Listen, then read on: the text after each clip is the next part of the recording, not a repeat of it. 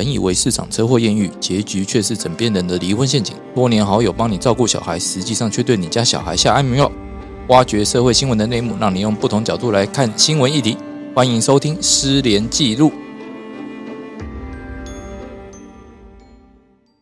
大家好，欢迎大家再度收听《失联记录》啊！我是主持人连瑞君连律师，在我旁边的是大家好，我是洪晨律师。还有我们两位来宾，首先是我们固定来宾，大家好，我是李长律师。那另外我们不固定的来宾，大家好，我是快根律师。因为原本我们有那个饮料打翻的事件，但现在已经过了，就算了。好，那我们今天要来讲的，你想要说什么？啊，因为我们原本上一集有原本录的哦，对啊，有没有事故发生？有放送事故。如果大家听到重复的，请见谅，因为我们可能已经忘记到底在上集讲的这段呢，还是我在下集讲的这段？对对对对，好，没关系。好，我们今天要来讲的主题是诉请离婚，一定要说对方有错嘛？那刚好今天一百一十一年十一月十五号是大法官哦，也就是宪法法庭，他们正在就民法一零五二条第二项但书的规定，也就是有责或者是责任较轻的一方才能诉请离婚这件事，哎嘛，无责或者是责任较轻一方才能诉请离婚这件事情，来判断说，哎，这条规定有没有违宪这件事。那我先讲一下那个一个新闻，那帮助大家做一个联想。有一个老婆哦，她找小王一起去泡温泉，然后害她老公，她觉得说，哎，我真的觉得好痛苦哦，你老你我老婆怎么可以这样子找小王去泡温泉呢？然后就因此去自杀，但是还好没有死。然后这个女子她就觉得说，你都已经这样了，我决定放你自由，所以我去法院打官司，打一个离婚官司，就说我要跟你离婚哦。但是老公当然说不要。我就是要跟你在一起，我还爱着你。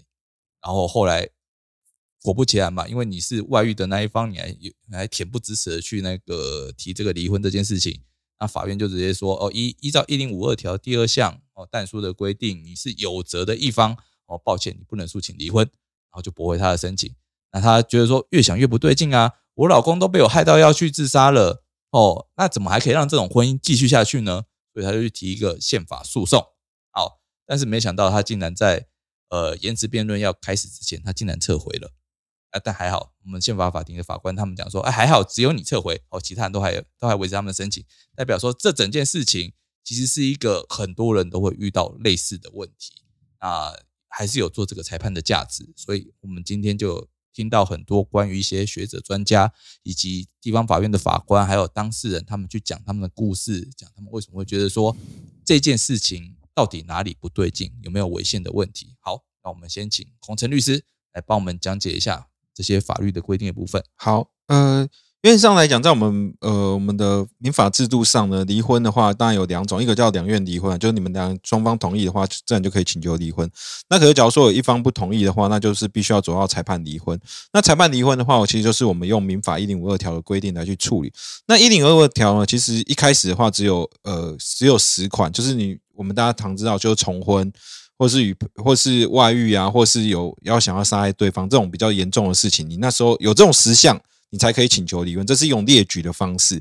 可是呢，在民国七十四年的时候，就认为说这样的这个规范呢太过严苛，没有弹性，所以后来我们在民国七十四年的时候有增订，呃，就是一零五二条第二项，他当时的规定就是目前的规定，就是说有前项以外的重大事由难以维持婚姻者。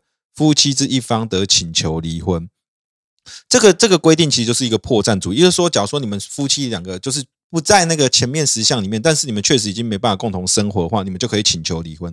但是我们当时又认为说，这样子会不会太太过广泛？又又来加了一个所谓的责任的限制，也就是说，在一零五二条第二项的但书里面又规定说，这个事由，假如说有。应由夫妻之一方负责者，仅他方得请求离婚。原则上来讲，就变又是一种有责主义。意思就是说，在法律的规定的过程中来看的话，就是说，你们假如说你们发生要判决离婚的事情，变成说要看双方对这个离婚的事由要负担的责任是的彼此的轻重。那假如说双方呃一方比较重，一方比较轻，那重的就不可以请求离婚。那假如说双方的责任相同的话，那就是都可以请求离婚。那假如说你的责任比较小的话，那对方责任比较大，那责任大就是责任小可以请求离婚。可然后可是，在呃在目前的实务上来讲，它会有会有两个问题。第一个来讲说，那双方都没有责任的话，中会怎么去做认定？这个在我们去年诶印象中应该是去年的最高法院已经认为说，双方都没有责任状况下，是双方都可以请求离婚，所以他已经。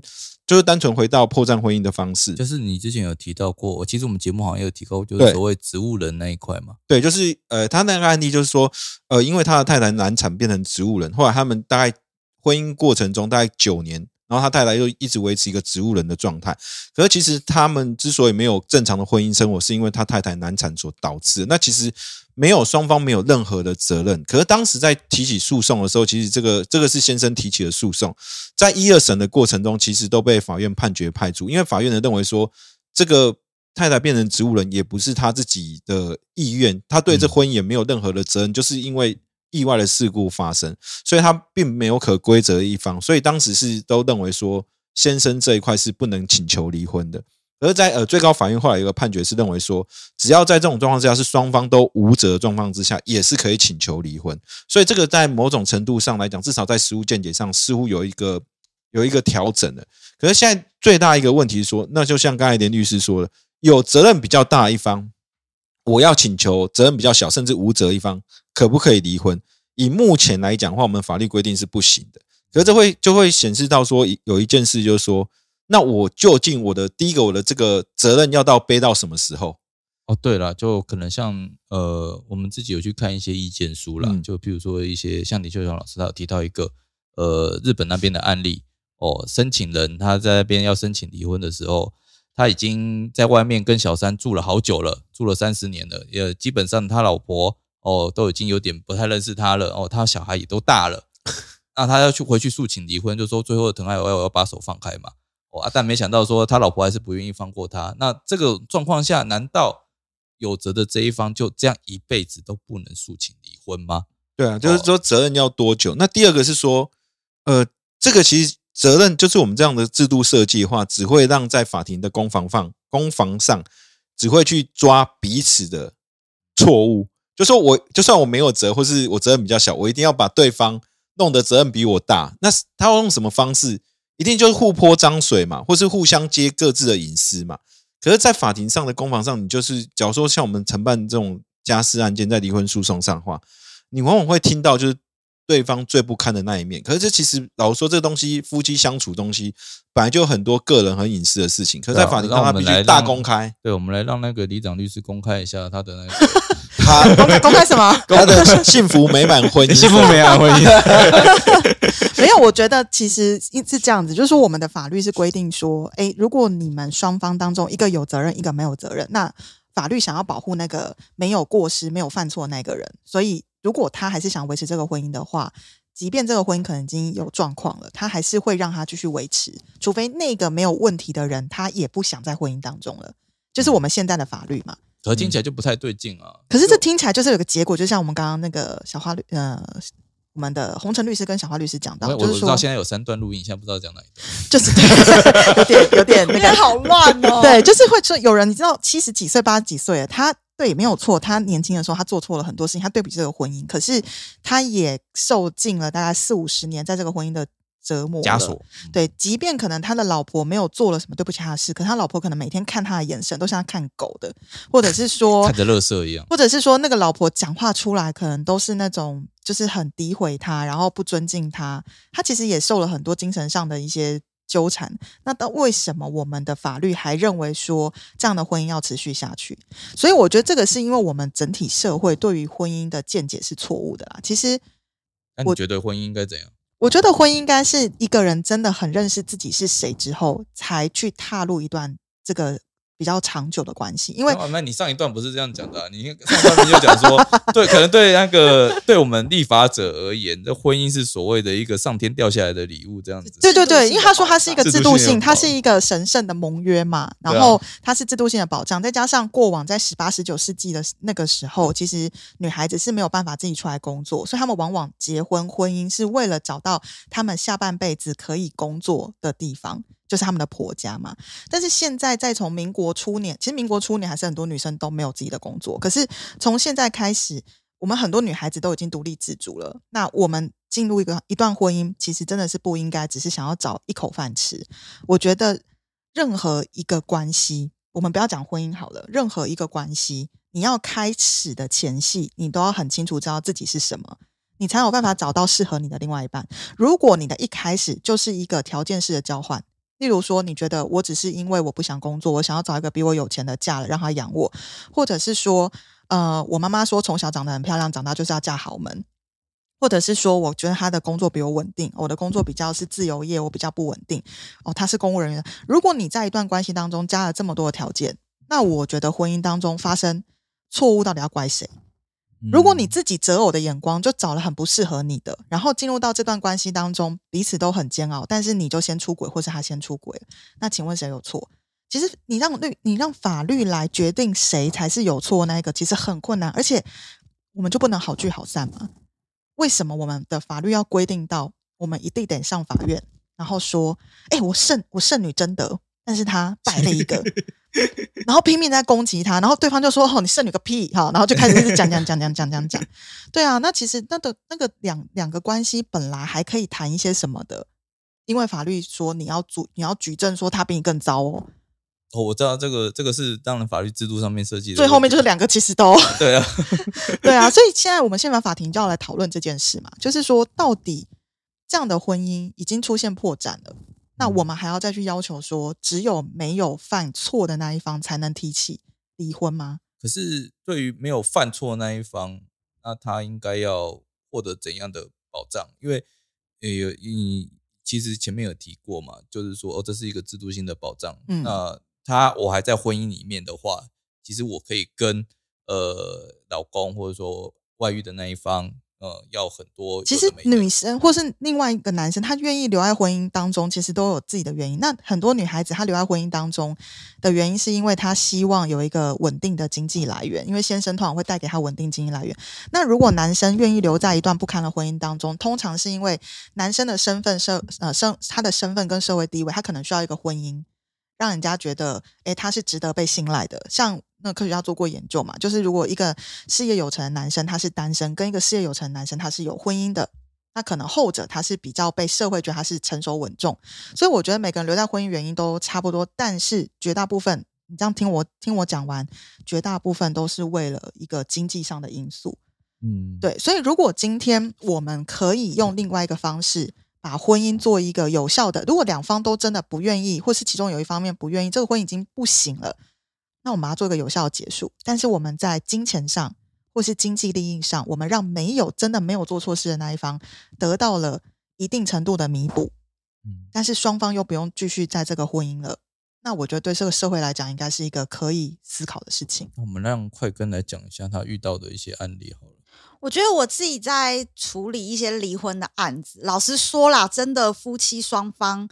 呃，要走上就是要要走上离婚诉讼，要走进法庭的时候，你问他们说，你是不是真的还很想要维持这个婚姻？你是不是真的还爱对方？你是不是真的愿意好好的跟他相处？当然讲真的啊，拜托。但是实际上私底下，当然我们在法院的时候，一定会跟法官说，对我还就是当事人就是非常爱他的。太太或者是先生，他一定还爱着他先生，没有问题。对他们，他真的不想离婚，可是私底下其实有非常多的原因，比如说我不想要呃把我赚的钱分分，就是因为离婚了就要离婚就会讲到剩余财产，因为我不想要把我这辈子辛苦赚的钱都分一半给对方，所以我宁愿就这样子把这个婚姻摆烂拖着拖着，我也不想把钱分给对方。嗯。对，或者是对方如果要了小孩之后，他就会跟我要很多抚养费，我不想付那么多钱。好歹现在小孩是跟我住，对不对？其实我听到蛮多的理由是这样，但不是什么爱不爱嘞。对，其实我真的觉得 没有，我觉得等到小孩跟钱都谈妥之后，大家一定都会说好，没关系，那就离了吧。我我顾虑的东西不见了之后，我就不用再顾虑了。因为小孩跟钱通常是谈和解的时候。先搞定这两项，其实婚一定可以离。对，可是通常法官的做法是相反的，法官做法是先叫你离，然后后面才慢慢来决定小孩跟钱。其实这样做法其实真的不太好。对，其实我我觉得家事法院的方法反而反过来了，你知道吗？嗯，因为我说啊，反正你们身份关系你们可以先解消嘛，解消完了之后，我们再慢慢谈说你小孩跟。跟钱的问题，但明明就是这两个最重要。对，因为其实大家不能离婚都卡在后面这两个。对啊，但你就先先说哦，我们不重要，先解决。没有不能离的婚，只有给不到位的钱跟没有谈好的监护权。没错，嗯，不过没有什么爱不爱啦。我告诉你，爱这件事情它就是一个荷尔蒙啊，在但是应个。该有不同见解吧？但是我要把它讲完，我要把它师讲完。爱情真的只有在两年内会有效，因为它是一个荷尔蒙的反应。后面之所以还能够走下去，其实都是一种恩情。那恩情是来自来自什么？来自于我们平常相处的时候，你愿意支持我，我愿意支持你，大家一直支持到后面。所以这个这个是哪来来自哪里的研究？这来自道听途说，没有啦，这是真的，这是真的。因为我我我真的讲哦，一个人哦，这辈子真的他会有两万个真爱，这个我应该下一集有讲过，所以我上一集还要再重复一次。对，所以我们，现在现在我正在讲啊，主持人已经快疯掉了。不是有不同见解吗？这世界上还是存在着真爱。应该说，我曾真爱有啊，只是有两，万个。我曾经办过一个案例是，他他他他就是他呃，我的当事人是他的，就是一个女生嘛，是，然后他真的就是说，我印象中非常深刻，就是当我们就是我们跟征信社配合，当时已经可以到要抓奸的程度了，其实都已经对方的那个行踪或者什么，其实都已经都已经已经到了房间掌都已经掌握了，呃，但是当时要所谓的破门，就是要进门去抓奸的时候，那女生其实是喊停的。那喊停的原因是因为她觉得她只要做了这件事情之后，她跟她先生就不可能回到从前，她也不想要因为这样子跟她先生不要回到从，她的目的只是想要让她先生跟她的所谓的外遇这个小三能够切断关系，回到他们婚姻的生活。当时，但呃，这东西算不算真爱？也许那个我当事人的角度，他认为他就是爱这个他先生，他认为他先生也许只是一时的晕船，有人去棒打他一顿，或是让他知道说他要负担这些刑事责任，或是他突然间用这种方式就可以让他先生去了解、理解，说他应该要回到这个正常婚姻中才是一个比较好的幸福人生。也许他是这样子，但是说这种东西，因为是说至少在我跟他沟通的过程中，我可以看得出来，他是真的是非常爱他的先生，但是他先生的外遇确实是对他造成非常大的痛苦。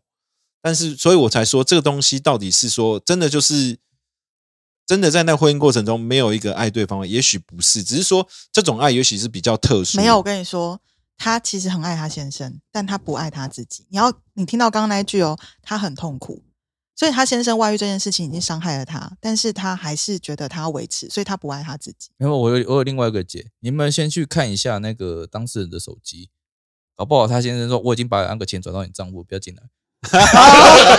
你说在 最后一秒，五百万进来了，这五百万进来，他说好。哦，到这我我到这为止，很爱你，我先走掉，我怕回不去从前了。我马上回头。我头。马上回头。我先讲，但我说我那那其实呃，我的当事人其实算是射精地位很高，然后对方她老公也是射精地位非常高，他们都是像我们现在独立自主，而且又有一个都是专业的人士幸福美满家庭外观的，幸福美满他们真的是有幸福美满家庭外观是大家称羡的那种金童玉女的那种组合。哦。所以说有小孩吗？有他有两有个小孩，，嗯而且听说那个他的先生是对小孩非常非常的疼爱的。，OK，对啊，我记得之前就是有研究说，就是男生跟女生对于感情这件事情，就是是有非常大的差别。